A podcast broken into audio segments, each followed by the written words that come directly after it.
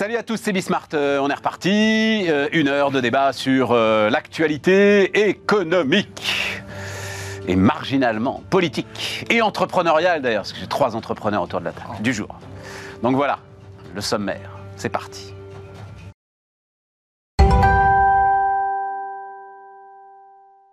Donc, trois entrepreneurs autour de la table. Un peu de sérieux. Stéphane Van Nuffel. Bonjour Stéphane. Salut euh, Stéphane. Excuse-moi. Netinvestissement.fr. Toujours. Aziz Seni, quartier d'affaires. Salut euh, Aziz. Bonjour à toutes et à tous. Nicolas Doucerin, Valumène. C'est toi qui m'as donné l'idée de hum, ce avec quoi on va commencer. Là, j'ai mis histoire de croissance. Euh, alors, il y avait un S à histoire, mais ça, c'est pas grave, parce que vous avez trois histoires. Euh, parce que tu as, fêté les trois ans de Valumène. Ouais. Voilà, nous, ce sera le 16 juin pour, euh, pour Ah, Bismarck. je suis. Voilà. On a moins. Notre croissance est moins spectaculaire que la tienne. C'est parce que ça m'intéresse. Donc avec quartier d'affaires, euh, euh, euh, vos trois entreprises résonnent quand même avec des sujets qui dépassent votre talent entrepreneurial évident. Restructuration, développement, transition, c'est-à-dire tu as vraiment mis le doigt sur un moment où les entreprises avaient besoin d'une sorte de reshuffle, de, de revoir complètement leur process? Oui. Qu'est-ce qui drive un peu la croissance de, de Valumène, à ton Alors, avis, là, en ce moment? Alors, deux, deux- deux phénomènes, et, et j'aime toujours dire que les crises, en fait, c'est c'est savoir saisir des opportunités. C'est vrai que la crise du Covid-19 a provoqué un, un- un changement de comportement auprès des, auprès des salariés. Et aujourd'hui, on a une accélération de cadres. Je parle de quadra. hein. Je ne parle pas de gens qui ont 60 ans, qui sont plutôt sur leur fin de carrière, proches de la retraite, et qui sont devenus managers de transition. On a énormément de quadras aujourd'hui qui veulent devenir managers de transition parce qu'ils veulent plus d'indépendance, plus de liberté, plus de diversité dans la mission, et qui en ont ras-le-bol de faire de la politique interne comme ils ont mené jusqu'à présent. À cela s'est ajouté effectivement le télétravail, et donc ça a favorisé un- un, une accélération des candidatures pour devenir manager de transition. Et comme on est au plein emploi au niveau des entreprises, au niveau des cadres, on est aujourd'hui à un chômage euh, 3%. autour de 3, 3,5. Donc on est ce qu'on appelle en plein emploi au niveau des cadres. On a à côté de ça des ETI et des grandes entreprises qui ont de plus en plus de mal à recruter et à attirer des talents. Et donc c'est les managers de transition qui prennent le relais pour accélérer les transformations, que ce soit sur le digital, que ce soit dans les ressources humaines aujourd'hui, où c'est c'est un- c'est un enjeu majeur, que ce soit dans le retournement ou le restructuring d'entreprise. On a énormément de sujets en ce moment. Et les deux, eh bien, permet effectivement à Valumène de profiter pleinement de cet essor et donc de cette croissance. Et toi, ton boulot, c'est d'être sélectionnaire, en fait. Exactement. Je suis agent. De mettre le bon gars au, même, au, bon, au bon endroit. Agent de manager de transition pour accompagner les transformations chez nos clients. Et c'est ce qui fait que Valumène se développe très fort, puisqu'on a, on a dépassé nos 10 millions d'euros de chiffre d'affaires en à peine 3 ans d'existence. ouais, en chapeau. Mais, mais tu disais RH, c'est la première demande? Alors, finance, RH, IT digital, Ah, très très fort, quand très très fort. On a, on a de très très grosses demandes sur le sujet. Et puis sur des fonctions de direction générale, transformation, quand on a aujourd'hui des entreprises qui ont du mal à, à développer leur modèle ou qui stagnent ou qui ont du mal à... euh, par exemple, je vois un grand nombre d'entreprises qui ont utilisé le prêt PGE, Ouais. qui le remboursent, mais qui n'en ont rien fait, Ouais, alors qu'à côté de raison. ça, ils sont flats et ils gagnent pas d'argent. et t'as là, j'accompagne une Ouais, entreprise dans le bien-être, et je leur ai dit, mais vous avez la chance énorme d'avoir un prêt de 500 000 euros à 0,72%, vous le remboursez, excusez-moi, mais bêtement, sans profiter de cette manne pour transformer votre entreprise. Et là, on est en train de lui mettre en place un directeur général pour dire, on a encore un peu de cash, vous êtes flat depuis 5 ans, maintenant on passe à vitesse supérieure, vous êtes sur un secteur porteur, mais il faut transformer votre entreprise pour lui permettre de lui assurer ses 50 ans à venir. Parce que c'est non Voilà. affecté. donc. Exactement. Il y a des- Il y a des profils types de directeur de, de Manager de transition. de tra- transition. C'est- Il y a un âge, un- plutôt un Non, genre. Bah, il dit cadra, lui. C'est ça qui est intéressant. Là. Alors nous, nous c'est vrai qu'on a, une bon. on a une population assez jeune, mais en fait, c'est pas une question d'âge, c'est surtout une question de mentalité. C'est-à-dire que la, première qualité d'un manager de transition qu'on va lui demander, c'est que comme il n'est pas là pour faire de la politique interne, il vient généralement pour remplir une mission. Donc on part d'un point A, on a un objectif, on définit la feuille de route.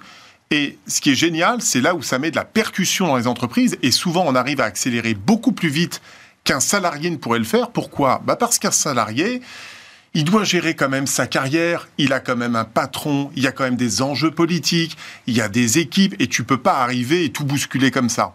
L'avantage du manager de transition, c'est qu'il n'est pas là pour gérer sa carrière ou faire de la politique en interne, il est là pour réussir sa mission. Et donc il est très focus sur les étapes, les objectifs à atteindre pour obtenir le résultat escompté, avec un objectif, c'est de valoriser cette mission pour pouvoir se vendre dans le cadre d'une autre mission sur un autre projet. Combien de temps, euh, mission moyenne?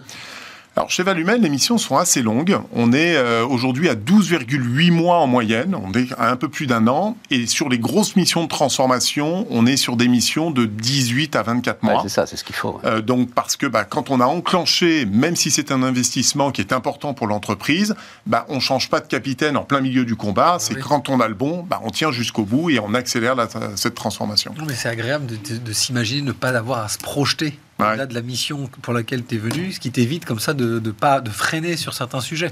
Alors, le fait que ce soit une mission bien ferme et qu'il n'y ait pas cette partie politique, il va pas freiner pour froisser un tel ou pour s'imaginer. Bah, quand même, il doit attention euh, sur sur un an ou 18 mois, il doit quand même s'assurer que tout le monde va le suivre quoi. C'est bah, en fait, quand même obligé de faire de la politique. oui, mais voilà. je dis la politique, c'est de la politique à court terme, mais c'est pas la petite politique où tu vois, il faut pas froisser un tel parce que c'est lui qui peut-être pourrait le projeter dans trois ans au poste de directeur général délégué. Enfin, tu il y. Tu as parfaitement raison, Stéphane, mais il y a une chose qui va être passionnante dans mon métier, c'est pour ça qu'on a plein de perspectives là dans les 2-3 ans qui viennent, c'est qu'il va falloir aussi qu'on réinvente notre politique quand même, malgré tout, des ressources humaines, des relations humaines. Parce que tous ces quadras qui quittent le monde du salariat pour être indépendants, évidemment, à court terme, ils oublient un certain nombre de choses. Ils s'occupent plus forcément de leur fiscalité, de leur retraite, de la gestion des intermissions. Mais enfin, ils sont complètement fous s'ils font ça. Euh. Non, parce qu'ils sont pris, ils sont pris. Mais non, non, non, non, mais, faut, mais, pas une seconde, euh, mesdames, messieurs, surtout si vous avez 40 ans. Non, c'est, évidemment. mais bien d'ailleurs s'ils ont besoin. Oui, on connaît une boîte très bien si vous avez besoin. Une boîte très bien si vous avez besoin. oui, alors est-ce que je peux vous laisser ma carte Non, net investissement, c'est un truc, on en parlera un instant. Mais euh, bah, par exemple, il vient nous voir très régulièrement, Emmanuel Grimaud. simule retraite. Simule retraite. Ah bah oui. Dire, en retraite, et, euh, euh, moi, quand j'ai décidé de prendre mon indépendance, il m'a envoyé tout de suite un message ne fais rien sans m'en parler avant. Et il a parfaitement raison. Sur le, votre statut d'indépendant, etc. et tout, il faut vraiment y réfléchir avant même de faire quoi que ce soit. C'est ce que nous allons, nous aussi, apporter au niveau de Valumel c'est qu'on investit lourdement dans une plateforme collaborative de services où on va être épaulé par les meilleurs prestataires Bravo. pour apporter toute cette gamme de services et remplacer finalement ce que fait un, employeur traditionnel avec ses salariés. Donc on est en train de mettre en place des modules de formation en e-learning, de gérer évidemment la retraite, parce qu'entre créer sa société, passer par du portage salarial, bah, c'est pas les mêmes impacts, bien évidemment. On va parler de gérer les intermissions, de gérer ta communication, d'avoir des assistants juridiques pour justement remplacer ça. Et nous-mêmes, on investit nickel. dans l'outil euh, technologique. Nickel, nickel, nickel. Euh, alors, net investissement, euh, donc ça, on a raconté, hein, tu, tu, tu tu as réalisé d'une certaine manière le fruit euh, de cette croissance euh, géniale et donc euh, tu n'es plus totalement indépendant, voilà, on va le dire comme ça. Non, c'est la question parce que avec l'inflation là, je pense que, enfin, est-ce que ça y est, tes épargnants sont rentrés enfin, ont compris que l'inflation était peut-être là pour un petit moment, sont rentrés dans une logique patrimoniale radicalement différente de celle qu'on pouvait avoir il y a quelques années parce que mais d'abord est-ce qu'il faut qu'elle soit radicalement différente euh, Stéphane Non, il ne faut pas qu'elle soit radicalement Ah toi tu crois pas. Non non, il faut pas qu'elle soit radicalement différente d'abord parce que euh, c'est ma conviction et la conviction de pas mal d'analystes hein, je pense que cette inflation elle va pas être là pour si longtemps que ça. Pas à ces niveaux-là. Donc tu vois, il va y avoir à un moment donné un plateau. On va plus avoir des inflations inférieures à 1,5 comme on a eu ces dernières années, mais elle va pas monter et rester à 8 ou 9 dans la zone européenne. C'est impossible. Non, et même 6, hein, ça change un peu la donne. Hein. Dans l'absolu, en France en particulier, c'est pas viable. Et avec la politique de taux, il va y avoir à un moment donné quelque chose qui va, qui va rentrer en frottement pur. Donc aujourd'hui, ce qu'on a vu avec la banque californienne, par exemple. Voilà. Je, vais, je, vais, te répondre par rapport à un sujet que dont je voulais parler. Je vais mettre les pieds dans le plat. malheureusement, malheureusement, j'ai encore peur là que les Français, finalement, euh, dès que ça se complique un peu, je vais le dire comme ça pour pas du tout être euh, mal compris, ils se replient systématiquement vers les bons vieux produits classiques, le fonds euro, le livret A, euh, tu vois, des choses comme ça. Alors l'or, c'est encore un peu particulier parce que l'or, en, ce moment, alors, en ce moment, il y a un vrai sujet comportemental. On l'a vu sur la Silicon Valley Bank. C'est les marchés carrément, ils ont eu un, vrai, un vrai réflexe comportemental qui est, un peu idiot. Et là, en ce moment, beaucoup de nos clients ont vraiment des réflexes comportementaux plus du tout raisonnés. C'est moi, j'adore la finance comportementale. C'est-à-dire des réflexes qui sont écrits d'avance. Voilà. Et là, je, t'en parlais. En janvier, le Cercle des épargnants a fait une étude où les Français placent le livret A, euh, en mars, pardon, euh, placent le livret A, premier outil pour préparer la retraite, devant l'assurance vie et devant le PER. Pourquoi? Première raison, parce qu'il est passé de 2% à 3% de rente. Ouais, mais alors là, Stéphane, moi, moi, c'est pas les Français qui m'intéressent, c'est tes clients. C'est ceux qui, euh, qui sont en train de nous regarder ou de nous écouter là euh, en ce moment et qui comprennent bien que tu fais pas ta retraite avec un livret. Voilà. Euh, alors, je vais aller jusqu'au C'est quoi le livret A Je sais même pas quel est le plafond d'ailleurs. C'est quoi? C'est a 20 12 000 balles? il y a 12 ans, C'est je- 20 000 euros le plafond du livret A C'est combien? C'est 22 950. Et le LDD, S, donc livret de développement Tu vas durable. pas loin. tu rajoutes 12 000, ça t'amène à 34 000. Waouh, j'ai une retraite là à j'ai- 34 000. Hein. J'ai écrit un truc là-dessus, j'ai dit, bah là-dessus, vous n'allez pas très loin, quoi. tu m'étonnes. Il y a 12 ans, j'étais invité par quelqu'un de très charmant sur un plateau de télé à qui j'ai dit, moi, un investissement, si je le crée, c'est pour démocratiser la gestion de patrimoine. Ouais, Donc, si ce sont mes clients, parce que figure-toi, mes clients, ils ont tous des livrets A. Et qu'ils aient 5 000 euros sur un livret Oui, A. mais c'est pas idiot d'avoir un livret A dans un coin, dans une gestion patrimoniale. Je réponds donc à ta question. En ce moment, dans le, con- dans le contexte inflationniste, quels sont les arbitrages, etc., eh ben, ils prennent, je, je trouve, le, le réflexe très franco-français. Ils reviennent à des bases livrées à fonds euros, et en particulier, là, ce qui m'inquiète, c'est juste parce que le rendement a monté. Ouais. Le livret A, c'est le meilleur placement de précaution et de projet. Tu veux préparer des vacances, tu veux changer ta chaudière, ou il t'arrive quelque chose et il te faut rapatrier euh, de l'Annapurna parce que tu as fait un trek, eh ben, c'est le livret A. Il est débloquable dans la minute. Ok, ok, Stéphane, mais alors reste euh, fonds en euros. Je- Est-ce que c'est pas chaud de basculer en unité de compte là maintenant, alors que, euh, enfin, en gros, t'achètes au plus haut, quoi. Tu fais le, sans doute le truc qu'il faut pas faire non plus. Si tu achètes des techs, parce que les techs, elles ont pris une telle raclée, j'ai pas d'autres mots, hein, parce que j'en avais à titre perso, donc ça est encore là. Les, techs ont pris des telles raclées, les Mm. intelligences artificielles, etc., tous mm, ces mm. fonds de disruption ont pris des telles raclées en, 2000 en Ok. 2022 qu'il y a des points d'entrée. Donc il faut aller dans la gestion sous mandat, faut filer ça à un professionnel, euh, Ouais, et le voilà, laisser il faut s'intéresser un peu, mais ce que je veux dire, c'est il un truc très intéressant, et l'AMF l'a rappelé, et elle fait ce qu'elle peut, l'AMF, avec tous les défauts que peut avoir l'autorité des marchés financiers, elle a rappelé qu'un placement en actions diversifiées sur les 15-20 dernières années rapportait entre 6 et 7% Alors évidemment, derrière, elle déroule. Attention, perte totale en capital. euh, capital euh, les performances passées ne présagent pas des performances futures. Mais si on tire comme ça des traits, on se rend compte que raisonnablement, si tu mixes, tu diversifies et que tu donnes 15 ou 20 Ah ans, oui. les cycles boursiers ne font jamais 20 ans. Jamais, jamais, jamais. Et en fait, le réflexe de l'arbitrage là, dans, l'inflation, c'est-à-dire toute cette inquiétude, on revient au livret A et au fonds euro. J'ai jamais été, euh, et je vais, enfin, je vais te donner la réponse que je donne, et je pense que c'est la bonne. J'ai jamais été autant sollicité quand même, sans doute vous tous aussi, par euh, des jeunes gens qui viennent voir en disant, mais bon, alors, euh, comment il faut faire, quoi? En gros, voilà, ça y est, ils ont compris qu'il y avait un souci quand même avec Bah la retraite. oui. Et donc, leur dire, écoute, tu prends 200 euros tous les mois, enfin, ça dépend si tu peux un peu plus, un peu plus, mais déjà avec 200, 250 euros tous les mois que tu files à ton banquier. C'est lui qui gère. Tu ne regardes rien. Surtout pas, tu n'achètes pas en direct. Si tu achètes en direct, tu vas devenir fou. Non, parce que t'as pas les outils pour, euh, pour suivre. Non, mais ou alors, tu, ok, tu t'as les, mais globalement quand même, le gars il bosse toute la journée, il a Bien sa sûr, carrière bien à sûr, construire bien et sûr, tout. bien sûr. File ça à ton banquier. Gestion sous mandat, PEA, n'importe quoi, n'importe quel produit. Stéphane, 250 euros par mois. Des, et fonds, des, c'est- des fonds thématiques sur la sécurité digitale, des fonds thématiques sur l'eau. Si le mec il a 25 ans, à quel moment donné il va imaginer qu'à 65 ans, il n'aura pas fait des perfs volatiles Ouais, mais ça devient, ça devient plus compliqué. Ça devient plus Ah, compliqué. Moi, je crois que la, la tranquillité d'esprit totale, euh, mode Warren Buffett, hop, c'est fini, j'éteins l'ordinateur et on en reparle dans 40 ans. Oui, si c'était si simple, on serait tous Warren Buffett. Mais voilà. Non, alors après, juste Bon. le, le- le contre-pied, c'est que cette Donc vous pouvez aller regarder d'un peu près, alors dit euh, Cette, cette Stéphane génération, mais, mais- mais venez sur Net Investissement, on vous explique tout. Ouais. Euh, de- Bah, le- le- le- la jeune génération, au contraire, la jeune génération, elle, elle est beaucoup plus Cheyenne ou Sioux que la génération précédente. Alors je, ne- je refuse toute généralisation sur les générations. Non, mais là, je peux te dire qu'en tout cas, moi, sur l'observation de Voilà. la clientèle, Voilà, je préfère. entre 18 et 25 ans, les, mes copains, les millennials, là, c'est crypto, c'est voilà, ils veulent des, des, des, des- des trucs très nouveaux qui les rendent re- qui les rendent y revenir un peu. Non, mais t'as voilà, vu- ils sont alors- calmés déjà. Non, mais c'est-à-dire que moi, ça fait euh, 20 ans que je fais ce métier, 20 ans que j'explique que la durée, le temps, Voilà. et le temps est l'avantage, et le seul moyen de gagner de l'argent en gestion de patrimoine. C'est pour ça que pour la- Attends, attends, vas-y, vas-y, Ils iront tous dans l'immobilier. Non, non, non, mais c'est vrai que c'est- le truc important, c'est l'horizon de temps. Tu as 30 temps, ans aujourd'hui, mais waouh, vas-y, tranquille. Bien Comment? Il peut, il, peut- il peut rien t'arriver si tu as 30 ans aujourd'hui. Non, le temps Voilà. et le, et le- et Si tu en as 50, c'est plus compliqué. Bien sûr. Voilà, là, il faut réfléchir. Euh, super.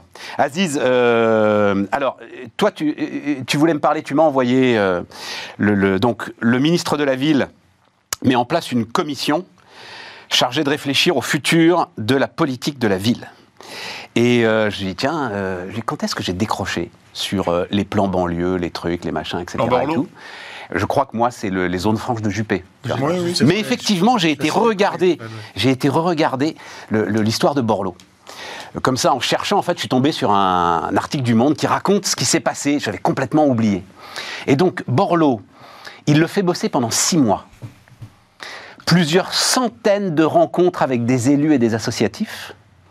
Ils font un grand raout, donc ils sont à l'Élysée, tous assis machin. Macron arrive et dit on est au bout de ce que cette méthode a pu produire. Ouais. Il prend le rapport. Comme ça, devant lui, à la télé et tout. Enfin, mais c'est un truc de dingue. Et je me disais, comment est-ce que tu peux encore. euh, parce que visiblement, cette histoire t'intéresse, là, cette nouvelle mission. Alors là, c'est le maire de Clichy-sous-Bois, hein, c'est ça le- le- l'actuel euh, ministre de la Ville. Ouais, ouais. comment est-ce que tu peux croire au potentiel d'un énième plan banlieue et d'un énième plan pour les quartiers? C'est- pas que j'y crois. euh, le, conseil présidentiel à la ville, on m'a proposé d'y être, j'ai refusé. Euh, je sais très bien où ça mène. Mais la problématique, pour moi, quand, je vois des créations comme ça, c'est qu'encore une fois, euh, on est capable de penser des visions en matière de développement et d'émergence des pays pauvres. On se dit, on va faire ça, on va faire ça avec nos partenaires africains. Et puis on a des territoires pauvres sur notre propre territoire, et on n'arrive pas à penser un truc. Qu'est-ce qu'on va, pour répondre très basiquement à la question, qu'est-ce qu'on fait de ces trucs-là, de ces territoires On en fait quoi? C'est quoi la vision? Tu parlais tout à l'heure de 30 ans, on, on en fait quoi à 30 ans? Ouais. Et c'est pas un hasard si tu me dis que euh, depuis Juppé, tu as décroché. Parce que la réalité, alors qu'on aime ou qu'on n'aime pas Juppé, qu'on aime ou qu'on n'aime pas les zones franches, est-ce que ça marchait ou pas, c'est pas le, c'est pas le sujet. Mais depuis Juppé, personne n'a posé la question qu'est-ce qu'on fait économiquement de Ah ouais, pour toi, en fait, c'est le dernier gars qui a essayé de, dire, bon, redonner un peu de dynamisme et d'emploi dans le truc, parce que c'est la clé de tout. quoi. Économique. Économique. Euh, là, on a encore une réponse avec euh, le social, le sécuritaire, etc. Je ne dis pas qu'il n'en faut pas, évidemment, de- de- dans des territoires les plus pauvres, bien sûr qu'il faut du social et, et soutenir euh, les familles monoparentales, etc. L'éducation, bien évidemment, la sécurité. Alors, on ne va pas dire qu'il n'y a pas de problème dans ces territoires, drogue, radicalisme, etc. Il y, a, une réalité. Mais le levier économique, mystérieusement, on n'a pas envie d'appuyer dessus. Ou quand on appuie dessus, et Dieu sait que j'en ai fait partie, c'est, allez, création d'entreprise. Alors, moi, je veux bien, euh, sur, sur, sur ce segment-là, inciter à la création d'entreprises, etc.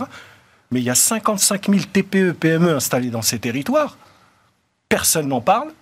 Euh, on a un chiffre qu'on a commencé euh, au centre quartier d'affaires à, à regarder, à compiler de la data, en tout cas ce qui était disponible sur Internet avec notre sponsor euh, Magic Lamp, à, à scraper un petit peu toute cette data disponible publiquement. Ça représente autour de 15 milliards d'euros de chiffre d'affaires. Je mets un astérisque. C'est un chiffre qu'il faut affiner avec de la data euh, de Bercy, etc. Dans combien de- C'est 1500 quartiers, c'est ça hein, 1500 1514. 1514 quartiers. Et encore une fois, on arrive par l'angle du social. Moi, ça me gonfle. Ouais, ça gonfle parce que Ouais, c'est ouais, toujours la même histoire. Euh, on a besoin d'emplois dans ces territoires, on a besoin de faire croître les entreprises, on a besoin de recettes fiscales, on a besoin. Et le levier économique, mystérieusement. Et encore une fois, tu vois, dans cette commission, euh, les entrepreneurs de ces territoires vont être considérés comme des cassos, les cas sociaux de, de- de la République. Pourquoi? Euh, Parce que quand tu es entrepreneur installé à Mantes-la-Jolie ou à Bron, bah, ton ministère de tutelle, c'est pas Bercy. C'est le ministère de la Ville. Et donc, pourtant, ton chèque. Mais comment ça Mais si, ton ministère de tutelle, c'est quand même Olivia Grégoire, quoi. Euh, Ben, T'as une- T'as une écoute, PME. Euh, tu regarderas précisément ce qui est prévu dans cette commission pilotée par le ministre de la Ville. Il y a des sujets économiques et on parle d'entrepreneuriat et de croissance d'entreprise. Alors que ça devrait être peut-être une commission montée à Bercy Bien en sûr. disant on réfléchit à la réindustrialisation, on utilise ces territoires, il y a du foncier, pourquoi pas mettre deux, trois usines sur ces territoires. On a des boîtes, comment on fait pour les... Pour les Ouais, et puis une forme de réflexion sectorielle, comme on l'a fait pour l'hôtellerie à un Eh ben moment. non, comme on l'a bien fait- sûr. Eh ben non. La- euh, les entreprises de banlieue, qu'elles soient en création ou en développement, euh, c'est ministère de la ville. Donc moi, je trouve déjà rien que par la reconnaissance et de ton interlocuteur, on voit déjà où on place le T'as curseur. raison. Oui, Aziz, considère ça comme de l'aménagement, quoi. Ouais. de l'aménagement, et puis ça Ouais. te donne une- le sentiment d'une sous-catégorie d'entrepreneurs. En te disant, bah, il y a ceux qui ont la chance de parler, ou, ou la malchance avec, avec Bercy, et ceux qui ont le droit au ministère de la Ville, qui n'est pas une- un ministère de première division, on va se l'accorder. Nicolas Malheureusement. un- quelque chose d'intéressant à mon avis, c'est que d'abord, je pense qu'il faut arrêter de tout attendre de l'État. Ça, c'est le premier élément. Deuxième, quand j'étais président de Nous Citoyens, j'ai visité un certain nombre de quartiers, de villes, et notamment, il y a une expérience qui est marquée, c'est la ville de Chartres et sa banlieue. Et j'ai rencontré son maire qui s'appelle Jean-Pierre Gorge. Et Jean-Pierre Gorge, qui est, un ancien député euh, assez exceptionnel, m'a fait rentrer dans son bureau, et à côté de son bureau, il avait une antichambre. Et il m'a présenté sa vision à 25 ans de Chartres et de sa banlieue. Et là, tu rentres dans la chambre, il y avait une maquette géante de 5 mètres par 8 mètres, en 3D, avec des champs de couleurs, pour montrer la transformation de sa ville à 5 ans, à 10 ans, à 15 ans, à 20 ans. Et j'ai visité ce territoire. Et ce qui est très intéressant, c'est que par exemple, quand on parle des logements sociaux, je suis allé visiter les cités de Chartres, et j'ai vu des logements sociaux. Il est l'un des tout premiers maires en France à avoir mis en place des logements sociaux modulables. Et il m'expliquait pourquoi. Parce qu'on rentre avec des familles, avec parfois il y a 4, 5, 6 enfants, et donc on a besoin d'un T4, T5 ou T6 à un moment donné. Mais quand les enfants partent, il faut redonner de la modularité à tout ça. Et éviter qu'on se retrouve avec un couple qui se retrouve dans un T5, alors qu'en fait, ils n'ont pas besoin autant de place. Ok. Ce que je veux dire par là, c'est que Mais il parlait d'entrepreneuriat, là, euh, Oui, mais- d'aide au développement d'entreprise, de, oui, mais tout va de avec. casser les barrières sur l'activité. Ce qui, ce ce ce me marque, euh, et c'est pas lié à ce mandat politique, c'est le manque de vision économique sur ces territoires. Je m'interroge de pourquoi on ne veut pas l'activer. On Ouais. ne veut pas, je ne dis pas on ne peut pas, on ne veut pas activer le levier économique sur ces Oui, mais là, territoires. tu as un maire Tu as du qui a une vraie foncier. vision, c'est ce que je veux te dire. Tu as du foncier, tu as une main-d'œuvre disponible, puisque par définition, si tu as un fort taux de chômage, forcément, tu as une main-d'œuvre disponible. Tu as des choses à faire, il y a un potentiel. Et pourtant, on ne fait rien. Quand je dis on, évidemment que l'État ne peut pas tout. Mais il peut impulser deux, trois choses. Il peut accompagner, il peut inviter des investisseurs à venir là par des dispositifs d'accompagnement. Il y en a qui ont marché, il y en a d'autres qui n'ont pas marché, de continuer, continuer l'effort. Ça fait 40 ans depuis Juppé qu'il n'y a pas d'effort sur le sujet. Ouais, c'est ça. On- et quand j'entends, euh, par exemple, on a mis des milliards dans les banlieues. Euh, Oui, c'est vrai, on a investi, on a essayé de récupérer le retard euh, Oui. passé, euh, tu parlais d'habitat, etc., etc. Mais euh, quid de l'investissement pour l'économique Oui, mais je te le redis, je C'est pense que la, je- la- malheureusement, c'est pas que dans les banlieues, je pense. la- je, je pense que c'est pas On a- dans les a- banlieues. On a, on a ce problème de vouloir faire des économies. Le Sur la ruralité, je vais pas m'exprimer parce que c'est pas mon sujet. Non, mais tu sais, ça me fait penser. Non, mais euh, ça me fait penser. Tu sais, il y a eu un moment où on disait, euh, euh, en fait, les agriculteurs, euh, c'est plus votre production qui va vous payer, on va vous payer pour entretenir le paysage. Ouais. Il y a quelque chose de ce que tu racontes et, et, et que eux ne, su- ne supportent pas. Quoi. Voilà, non, et il faut que notre production soit payée au prix où elle doit être payée, point à la ligne. Et ça a donné l'ensemble des, des lois Egalim, etc. Et tout, qui visiblement d'ailleurs, je le découvre là, fonctionnent alors que je pensais que ça ne fonctionnerait pas. Mais euh, et donc ils retrouvent aujourd'hui euh, dans énormément de secteurs agricoles un, un prix à peu près raisonnable pour leur production. Mais, euh, mais c'est ça le truc, voilà. Tu sais, tu as des beaux exemples à quelques kilomètres de pas.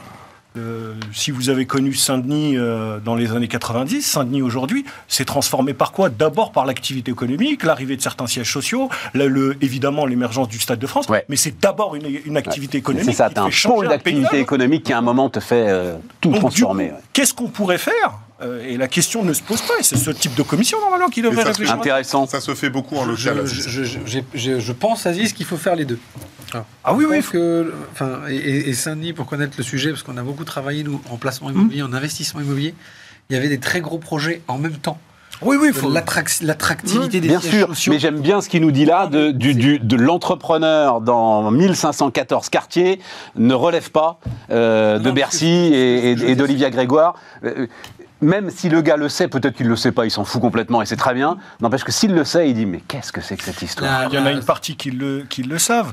Euh, ça prête même à sourire. T'imagines, tu es franchisé Carrefour ou Accor, installé dans un de ces QPV parce qu'il y en a quelques-uns. On vient te voir, on te dit, toi, la grande enseigne, tu relèves du ministère de la Ville. Ça te fait sourire. Ouais. Ça te fait gentiment Ouais, sourire. Euh, puisque on est sur vos parcours, on va juste finir euh, parce qu'effectivement, euh, la crise bancaire US, on, enfin, on l'a déjà rencontré. Hein, on s'est rencontré avec Nicolas parce qu'il a écrit un bouquin quand sa boîte euh, à Nantes, c'est ça, hein, Nicolas ici, C'était à Paris. Ah, pourquoi Il y avait c'était à Nantes aussi. Ah, il y avait Nantes aussi. A été emporté par, euh, par la faillite de Lehman Brothers. Et c'est vrai que euh, SVB, tu as quand même là euh, donc à peu près 30 000 entrepreneurs, je crois que c'était 30 000 clients hein, à peu près SVB, 30 000 entrepreneurs qui ont passé le pire week-end de leur vie, quoi, avant, que, avant d'apprendre que c'était garanti finalement par la Réserve fédérale. Alors d'abord, faire attention, c'est pas tous des entrepreneurs, c'est déjà des boîtes. euh, Il y, a- il y il y a des beaux noms quand même déjà. Oui, mais c'est quand même des entrepreneurs. Enfin, Oui, mais que je veux euh, dire, c'est en- Mark Zuckerberg est un entrepreneur, si Oui, tu veux, pour moi, tu vois, voilà. Alors si tu veux dire, alors si tu veux dire, entrepreneur, c'est plutôt. Ah oui, d'accord. développement, Bon, alors qui va 30 000, avoir- alors on va dire 30 000 entrepreneurs et directeurs financiers, voilà. euh, Zuckerberg, pas tellement peur euh, de ce genre de sujet parce que. Euh, pas bah, il vire 10 000 personnes encore là. Oui, mais ça c'est pour d'autres sujets. Ça c'est Ouais. parce qu'il a vu, quand même un- quand il a vu un- Meta trop tôt. Un hein. quart des effectifs hein, qui se sont barrés Ouais, là. mais il- C'est- tu- c'est- tu non, c'est pas rien, un quart des effectifs, dis Ils, donc. revient- ils reviendront dans 5 ans. Bon, enfin bref. raison, mais bref. Et, et donc c'est ça, toi, t'as- est-ce que tu as eu, je me disais, si ça se trouve, tu as eu un espèce de réflexe de polytraumatisé, tu sais, le mec qui a été victime d'un accident de la route et qui, dès qu'il y a un coup de frein, il. Tu le ressens encore un petit peu, justement, quand il y a un coup comme ça, tu te dis putain, le week-end qu'ils ont dû Bah, vivre, les gars, là. Ah bah oui, oui. Ah bah, ah oui, voilà, c'est ça, ouais. tout de suite, Ouais, parce ouais. que quand j'ai vu cette faillite, je crois qu'on parle de 220, 230 milliards. 209. Euh, 209, bon voilà, il y, a, il y a deux autres banques derrière qui sont en train de suivre. Là, on voyait ce matin, c'était... Non, non, mais reste sur les, les entrepreneurs et tout, partons pas dans le. le- Oui, non, mais c'est la conséquence. Ouais, ouais, euh, ouais. Brothers, c'était quand même ça. hein. C'est toi qui l'as annoncé à la France entière, je te rappelle, un matin, Bon, m'en parle pas. à 5 Je te heures. remercie, hein, euh, bravo. M'en parle pas. Non, non, non, non, moi c'était le sujet à un moment du gars Non, mais- qui, qui se retrouve emporté par quelque chose qui le dépasse totalement. Qui le dépasse to- to- Bah oui, mais c'est exactement ce qui se passe. Je pense qu'ils ont eu quelques sueurs froides. Euh, Aujourd'hui, effectivement, tu dis qu'il y a une garantie, mais je crois savoir que la garantie, elle est de 250 000 dollars. Non, non, non, non, Non, pas- ça y est, ça y est, ils ont la en garantie fait. de base. Mais les, La garantie de base. Non, ce qui s'est passé, c'est que a- justement le dimanche soir, devant euh, la réserve fédérale comprenant et le ministère du Trésor, il se trouve que c'est Jeannette Ah, Yellen, donc ça aide Jeannette, quand même. Ouais. Euh, comprenant qu'on allait peut-être vers un truc euh, coton, a tué le bank run dans l'œuf en disant l'intégralité des dépôts est garantie. Voilà. Ouais. Pour trois banques, y compris, et c'est ça qui me fait hurler de rire, la banque crypto. Donc c'est-à-dire que les Alors gars le Bitcoin s'est construit. mais justement. évidemment, les révolutionnaires en carton là, qui nous parlent du Bitcoin contre les banques et contre la Fed. Et en fait, ils sont sauvés ah ben évidemment. par et le, le, système. et, et le. Bitcoin qui avait plongé a évidemment retrouvé. euh, je crois qu'on est sur 25 000 dollars, c'est à peu près ça. hein, voilà. Comme c'est énorme. Après que la Fed a sauvé euh, les révolutionnaires en La carton. petite histoire, le, le CIO de, de SVB a fait un très gros lobbying à l'époque de Donald Trump pour euh, que la loi soit changée. Tu sais, ils ont créé un régulateur. 250 Ils- milliards d'actifs. Voilà. Et ils ont donc euh, ils ont monté à 250 milliards le minimum pour que tu sois vraiment fliqué. En dessous de 250 milliards de capitaux propres ou de dépôts, tu n'es pas fliqué comme les autres. Ben, le CIO de SV Bank fait partie des gens qui avaient à cette époque-là poussé l'idée que lui ne passerait un peu à travers les machins. Et bah, au final, il, est bien content que finalement il existe ces, ces- éléments-là. Mais euh, je- j'ai peut-être mal compris ce que tu as dit, euh, Stéphane, quand tu as dit c'est les pauvres bougres, ça leur est tombé dessus, un peu comme les man. On n'était pas du tout sur la même clientèle. hein. Parce que Oui, mais quand même, c'est juste de l'argent que tu avais de manière totalement légale et qui disparaît. C'est tout ce que je dis, moi. Euh, oui, sauf qu'en fait, pourquoi, pourquoi tu déclenches tout ça? Parce qu'en fait, la part de responsabilité, là, pour le coup, faut- là, on n'est pas sur des mecs ont truqué. Alors attends, attends, tu sais quoi? En deux secondes, Ça m'intéresse? Par rapport aux entrepreneurs. Non, hein. parce que je veux pas, ça m'intéresse. Donc euh, on marque Oui. une pause et, euh, et on repart après, tu vas nous expliquer le Ouais. truc.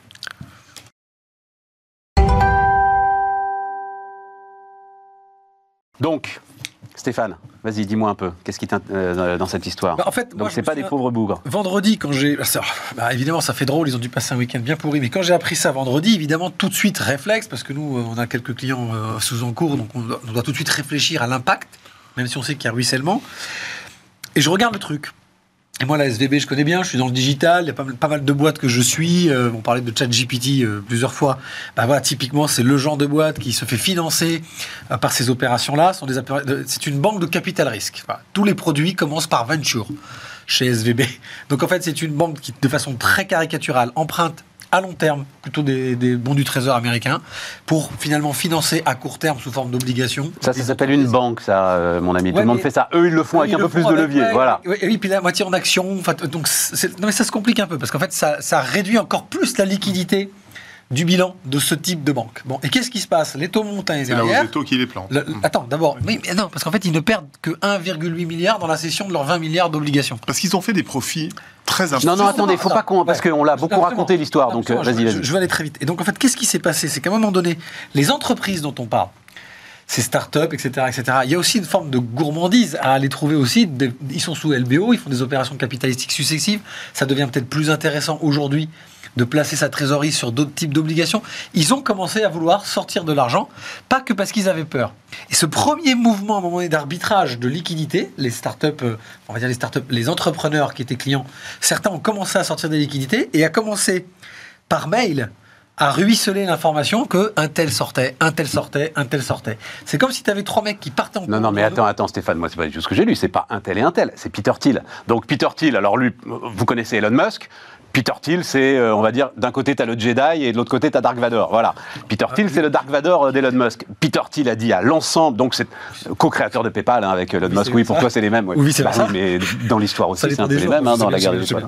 Euh, euh, et donc, euh, Peter Thiel a dit à l'ensemble de, des boîtes dans lesquelles ils avaient investi, sortez de la SVB. Voilà. Et quand Peter Thiel dit ça, bah, effectivement, dans la journée, c'est 40 milliards de dollars qui sont réclamés à la là, SVB. on, Voilà. on parle de finances comportementales. Donc là, que tu aies pu te planter sur les choix obligataires, que tu aies pu te planter sur euh, tes, tes- tes outils de régulation et tu ne se dois pas protéger assez. Voilà, bah c'est comme quand Elon Musk dit euh, la crypto, euh, le, le bitcoin, ça consomme trop. Bon voilà, on n'est plus du tout dans la rationalité. Donc je voulais juste remettre les choses. C'est pas Ouais. toujours la faute du banquier. Voilà, donc là aujourd'hui, je pense que l'État américain a raison. Et Lehman, c'était pas du tout le cas. Non. Goldman, c'était pas du tout le cas. D'accord, je comprends ce Ils que tu pas dis. triché. Ils ont tenté un truc, ils sont plantés. C'était une banque qui était quand même extrêmement utile depuis 30 ans. Extrêmement utile. Là, ils sont, ils sont plantés parce que leur métier veut qu'ils soient un petit peu sioux. J'utilise plusieurs fois ce. Oui, mais enfin, quand tu prends, alors là encore. euh, C'est pas la caisse d'épargne, quoi. non, mais technique bancaire de base, euh, si tu achètes même des bons du trésor, tu te couvres en face. Normalement, T'es plus si- obligé de le faire. Oui, non, mais d'accord, t'es plus obligé- Si tu, mais si tu te hedges, ça coûte de l'argent à tes clients. Oui, d'accord. Bah, mais c'est quand même une prise de risque qui n'est qui, De- Bien. qui n'est Pas dans l'épure de la gestion bancaire. si on va le dire couvres- comme ça. Si tu couvres ton produit, ton coût est plus cher, ton client, il, achète, il, il prend pas. On est d'accord. Il prend euh, euh, Zuckerberg, il va ailleurs en fait. Et le problème, c'est que moi, je dis toujours, je veux bien qu'on tape tout le temps envers les, envers les banquiers. Et j'ai deux trois noms que je digère pas depuis 15 ans. Mais il y a un moment donné, les mecs, ils connaissent, non mais ils connaissent leur boulot, On quoi. pas dit assez, là. Non mais Oh, bon, on les connaît.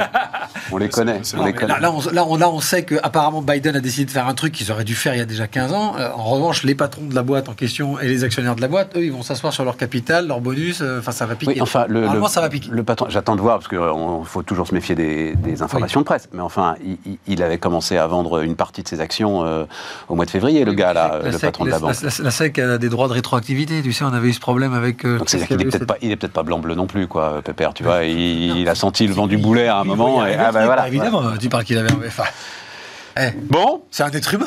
Ils viennent revendre SVB euh, UK pour un euro, là. Ah, chez- ah ben non, mais là maintenant c'est la- c'est la- Ah bah c'est- là, c'est c'est- les dépouilles maintenant. Non, non, maintenant c'est les dépouilles, euh, Il y et a des effectivement. super clients. Il y a des super clients, donc les grandes Ah bah. banques ont intérêt à le dépecer. à- Et effectivement, les, les actionnaires, mais ça c'est Ah, parfaitement normal. Euh, Bah, tant pis. C'est la vie d'un entrepreneur. c'est la vie d'un entrepreneur et c'est la vie des actionnaires surtout. C'est ce qui- n'avait pas été le cas la dernière fois. c'est ce qu'il faut essayer de rappeler à la Nupes, c'est que parle Lehman Brothers. Voilà, l'actionnaire perd tout, Oui. Bah, tout, non, bah, tout, non, le tout, risque. tout. Voilà, Ouais. le risque, le risque. Y compris son dette s'il a fait du leverage. Ouais. Bon, euh, avec quoi on enchaîne? Bah, on enchaîne avec les retraites quand même. Évidemment, il faut quand même Ah bah. qu'on parle des, Ah, quand même qu'on parle des c'est sérieux, retraites. c'est rigolote. étage par capitalisation. Enfin. Qu'est-ce qu'on dit euh, là-dessus? Qu'est-ce que vous dites? Donc dernière ligne droite, euh, là, donc vous savez, euh, alors vous en saurez, à chaque fois c'est le problème, hein, quand on enregistre euh, aux alentours de 13h, commission mixte paritaire, on va voir ce qu'il en sort, il y a cette histoire, Je- j'avoue que je ne savais pas ça, l'histoire du secret de la commission mixte paritaire, Oui, j'ai c'est découvert huis aussi, clos. il y a eu huis clos. Ouais. et je suis un... Pardon, et je me suis réveillé avec Mathilde Panot sur RTL, ce qui fait quand même toujours un choc, et je me réveille un peu plus tôt, je vous rassure, et en fait je lui donnais raison, je me disais, je me disais mais pourquoi c'est secret ce truc? En fait, manifestement, c'est pas spécifique euh, au sujet Non, de retraite. non, non, non, non, les commissions mixtes paritaires sont secrètes. Alors on me dit... euh, hein C'est systématique. Systématique, systématique, c'est à huis clos. pas autoriser le Non, public non, pas non, non, c'est pour ça d'ailleurs que c'est le règlement de l'Assemblée nationale, point. Alors on me dit que c'est pour rester indépendant du gouvernement, enfin mais j'y crois pas un instant, euh, c'est pour que justement les parlementaires dans le huis clos euh, puissent euh, euh, avoir des compromis qui ne sont pas forcément les compromis officiels. Tu parles comme s'il n'y en avait pas un qui était sans arrêt au téléphone avec euh, le ministre pour euh, lui raconter ce qui se passe. Voir Donc le voilà, président de la République voir le président de la République. en direct. Donc euh, voilà, cette histoire m'a cette histoire m'a un peu surpris. Non, je sais pas. Qu'est-ce que on est sur la, la- la ligne droite finale. euh, Il y aura peut-être une motion de Bah. censure. Il y aura peut-être un 49-3. Enfin, on va voir. Mais, Ouais, mais on est au bout, quoi. Voilà. 49.3, Bon, donc sur, le fond, peu- sur le fond du sujet, et pour rebondir sur ce qu'on s'est dit tout à l'heure, pour avoir une vision moyen et long terme, je retiens quand même que le Sénat a eu l'intelligence d'amender le projet et de rajouter ce fameux étage par capitalisation. Euh, proposition faite par le maire de Cannes, David Lesnar, président de l'AMF, je précise. Ça a été repris. Et ce qui va être intéressant, c'est de savoir justement si ça va être maintenu par l'Assemblée nationale et donc le gouvernement dans ce texte de loi. Parce T'as que pas moi, un t-shirt, euh, Lisnard Non, pas du tout. Faudrait que tu Regardez. viennes. fais- fais- fais- tu vois Non, Fais non, des non. pins, fais des pins. Ouais. Non, mais sérieusement, tu parlais d'une vision à moyen long terme. On le sait tous, on le fait tous. Tous ceux qui ont les moyens de le faire le font et ça fonctionne très bien sur le moyen long terme. Et c'est injuste que tout le monde n'y ait pas droit. Ben oui, Injuste. oui, c'est injuste. Aziz, comment tu vois le plus truc modestes.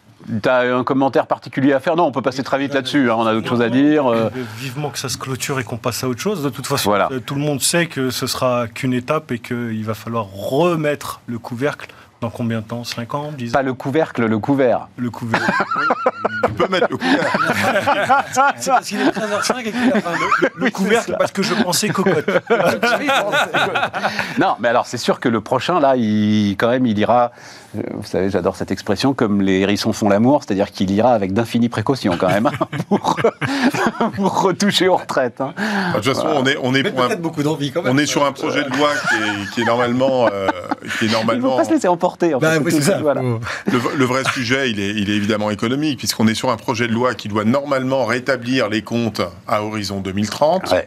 Sauf que on a quand même énormément lâché, saupoudré à droite, à gauche, Ouais. euh, au centre. Qu'on voit que d'un point de vue purement économique, on est déjà bien pas très sûr quand même que la réforme de repasser de 62 à 64 ans va finalement amener cet équilibre-là. Ah, mais je- on est même sûr du contraire, euh, Nicolas. contraire. Alors là, il n'y a aucun doute. On travaille Euh, on l'a dit 100 fois ici. De toute façon- Ah si, si, tu travailles jusqu'à 64 ans, mais euh, enfin, on l'a dit ici, je le répète, euh, 4,5% de taux de chômage, donc pour l'équilibre, 4,5% de taux de chômage. Je ne sais même pas quand. hein. Et surtout, euh, gain de productivité de 1% par an. Euh, on rappelle, et Philippe Wechter au début de la semaine nous rappelait, que... euh, alors, c'est les chiffres, que- chiffres intéressants. hein. Basse 100 en 2019, d'accord? Vous prenez une basse 100 en 2019. Sur le PIB, on est à 101. Sur l'emploi, on est à 106. Donc il y a un emploi qui est plus fort que le PIB. Pourquoi? Parce que sur la productivité, on est à 99. Voilà. On salue les marteaux-piqueurs qui nous rejoignent et les perceuses. on verra comment ça, non, mais on verra comment ça se passe. Pour l'instant, je pense que c'est tolérable. Si ça devient euh, un peu plus fort, euh, on essaiera, on fera autre chose. Euh, donc, La croissance, la construction, c'est l'accès de l'emploi. oui, c'est la croissance. À un moment, ça, ça, ça, hum, ça pollue un peu le ciboulot quand même. Je- je- euh, la moi, je croissance. continue à dire, mais on va pas reparler deux heures de ça. Je continue à rester braqué rapproche-toi sur du la micro. solution, euh, sur dire que ça fait des années qu'on se trompe sur la, durée de temps de travail, l'âge euh, maximum et le- l'erreur à ne pas faire. Il faut vraiment qu'on. J'espère que le prochain arrête. Ah oui, toi, tu veux, tu, tu veux, tu veux sortir d'un âge pivot et de Moi choses qui comme ça. très arrêté, très libéral, Think 64, out of the 65, et puis je sortais, tu sais, les durées de vie, regardez.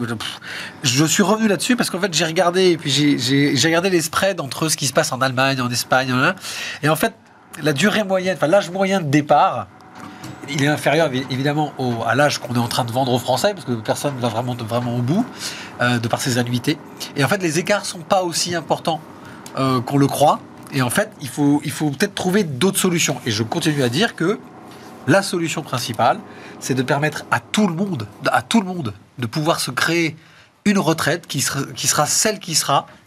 Plus on il aura de, euh, réussi, plus il pourra avoir une grosse retraite et partir tôt. Celui qui aura plus de difficultés, ben, il aura plus de protection parce qu'il aura pu en, en mettre moins de côté. Mais je pense que le seuil uniquement de dire tu vas jusqu'à 64 ans, il te faut euh, 44 ans d'annuité, etc.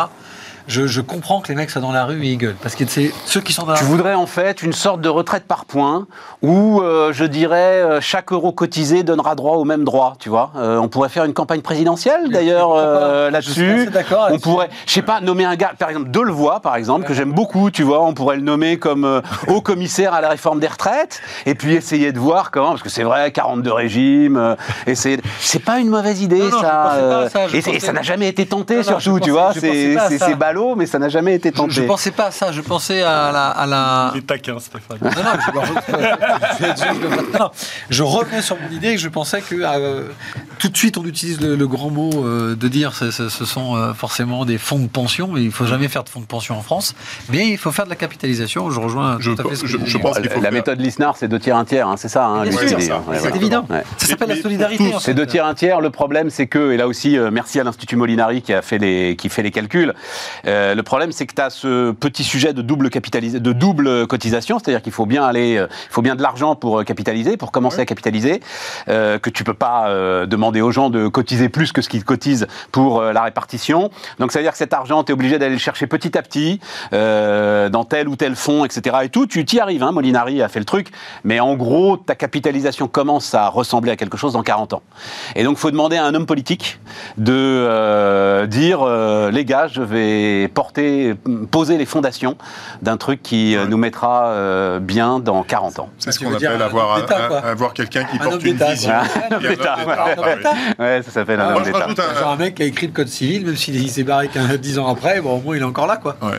Il y a- y a- un projet, quoi. Enfin, Il y, a- il y a un- deuxième élément qui serait intéressant sur la retraite qu'on n'aborde absolument pas. Moi, je ne crois pas, j'ai toujours trouvé stupide d'arrêter violemment, brutalement sa carrière professionnelle. Ouais, parce qu'il y a l'inverse en plus, c'est. Et bien Ah oui, alors c'est ça, c'est ça. Tu veux un plan senior. moi, il a raison. le, le- le oui, vrai oui, plan oui. senior et Après, la le- transmission des savoirs. Attendez, pas tous ensemble. Ouais, s'il vous plaît. La, la- la vraie transmission des savoirs, pour moi, réside dans quelque chose qui partirait de manière dégressive sur les 3-4 dernières années pour laisser les jeunes s'approprier les savoirs et les compétences de nos plus seniors et les seniors de partir progressivement pour éviter ces chocs qui sont pour moi totalement stupides, euh, extrêmement violents. Tout le monde ne réagit pas d'ailleurs avec la, la même action euh, entre un départ à la retraite. On voit plein de gens qui parfois tombent en dépression, parfois même tombent malades parce qu'il y, a- y y un arrêt qui est extrêmement violent. Bon, ok, ok, ok. Non, mais mais alors met- concrètement, parce que euh, tout ce qu'on a essayé de faire, en fait, euh, ne fonctionne pas. Tu vois,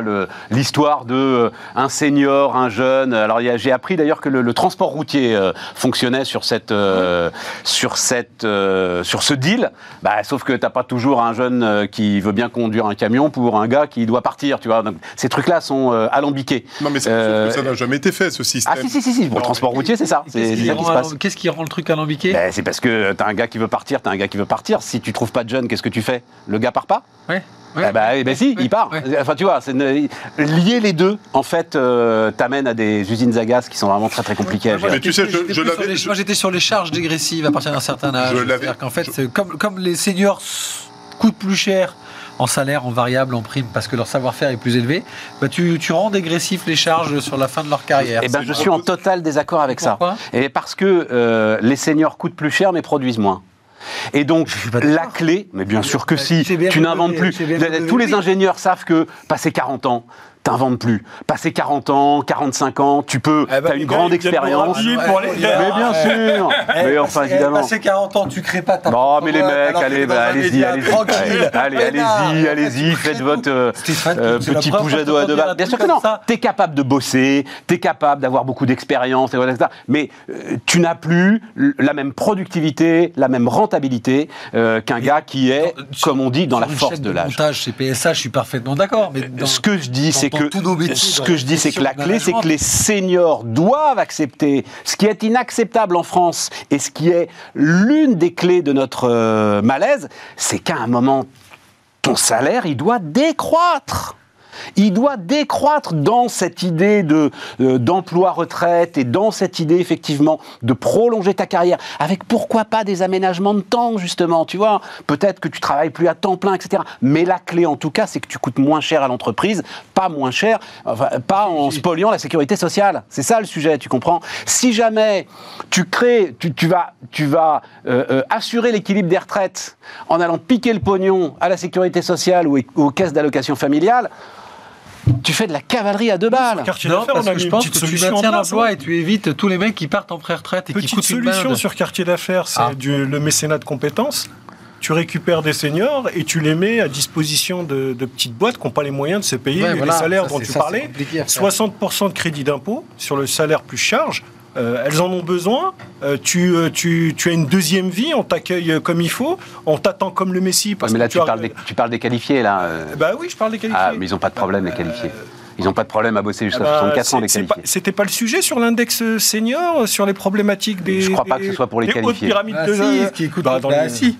que- Ce qui coûte le plus cher, c'est les qualifiés. Non, mais tu peux dire, ben si, ce qui coûte le plus cher, c'est les qualifiés. Mais le sujet, euh, en l'occurrence, de travailler jusqu'à 64 ans, c'est pas pour toi, c'est pas pour moi, c'est pas pour Aziz, c'est pas pour Nicolas, c'est pas pour nous. C'est pas un problème pour nous de travailler jusqu'à 64 ans.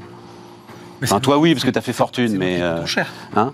Oui, mais, très cher. mais, mais, mais, mais- mais c'est, pas nous qui posons problème, c'est pas nous qui sommes dans la rue, c'est pas nous qui, justement, oui, avons ah des oui, pertes de productivité, c'est pas nous qui euh, n'arrivons plus à soulever des charges lourdes, c'est pas nous qui ne pouvons plus Ah, monter sur un toit. euh, voilà, tu vois, c'est ça le sujet. Voilà, pour moi, il est là le sujet. Et c'est là où, effectivement, tiens, par exemple, tu vois, couvreur, il se trouve que, voilà, il y avait un couvreur chez moi il y a deux jours, euh, le gars, il a le dos bloqué, il monte toujours sur le toit, tu te dis, merde, enfin, le sujet, c'est prends un peu moins de pognon. Là, pour le coup, effectivement, avec des apprentis, entourant des équipes, etc.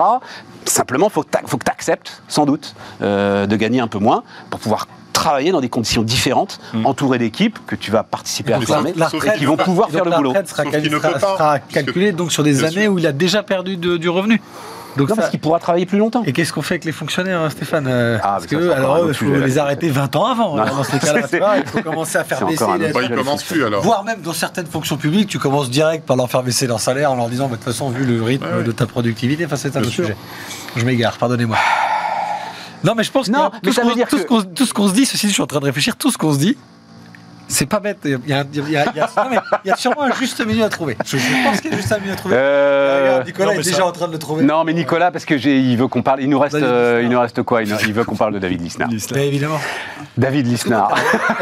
Parce qu'on a- la chance, on n'a pas la, la- la- le même AMF. hein. Non, on n'a pas de même AMF. Non, moi j'aurais aimé vous parler du MEDEF quand même, mais euh, ça vous intéresse pas. Ça- alors, ça- très clairement, parce qu'on, soit le MEDEF, soit la spéciale 12 reins, c'est-à-dire les finances publiques.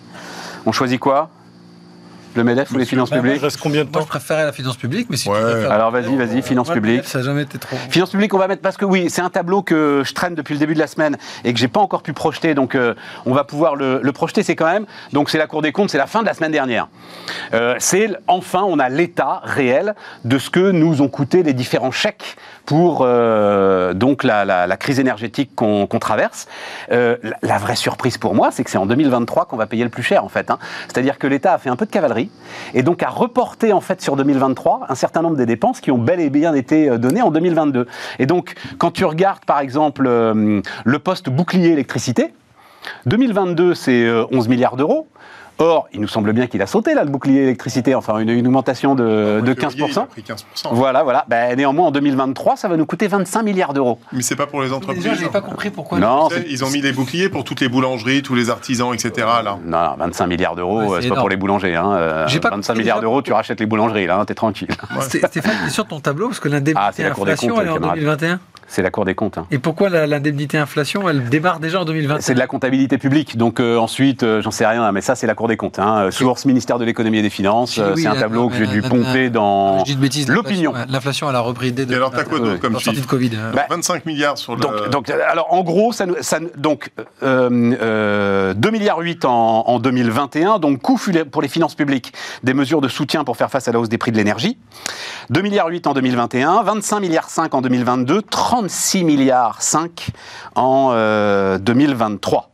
Euh, le coût net, quand même, est un peu plus faible, puisque euh, tu sais qu'il y a la soulte de l'ensemble Mmh. des énergéticiens renouvelables.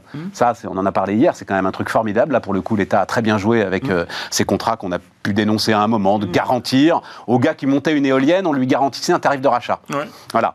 Donc on a dit mais on les engraisse, c'est pas possible, qu'est-ce qui se passe? Bah, Sauf que à l'inverse, quand l'électricité était au-dessus du tarif de rachat, c'est lui qui versait à l'État. Voilà.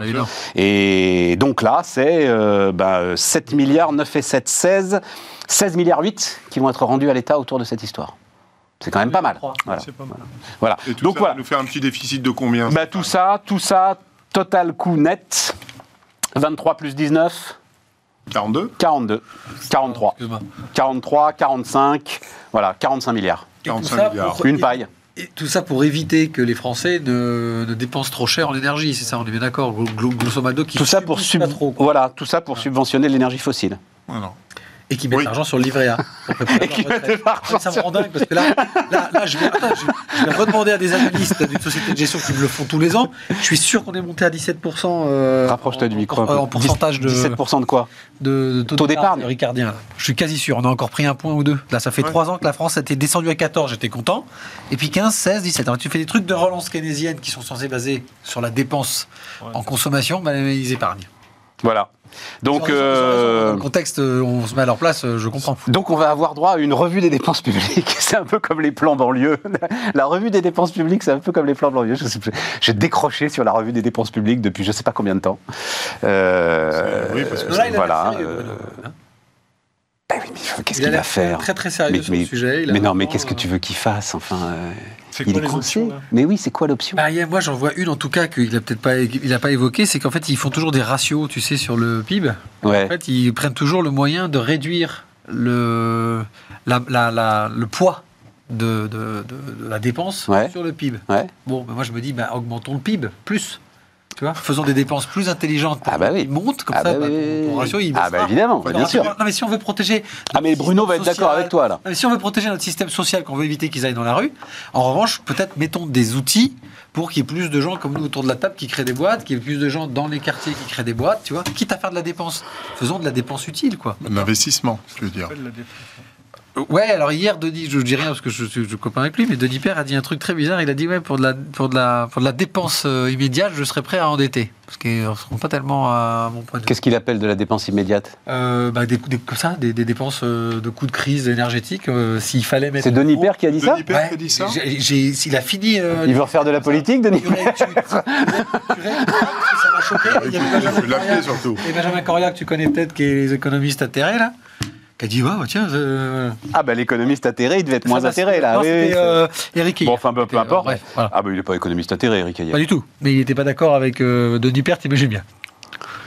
C'est fou qu'il ait dit ça. Je- écoute, moi, c'est ce que j'ai compris. Et Eric Ayer a dit Ah, bah, allez, on, euh, voilà.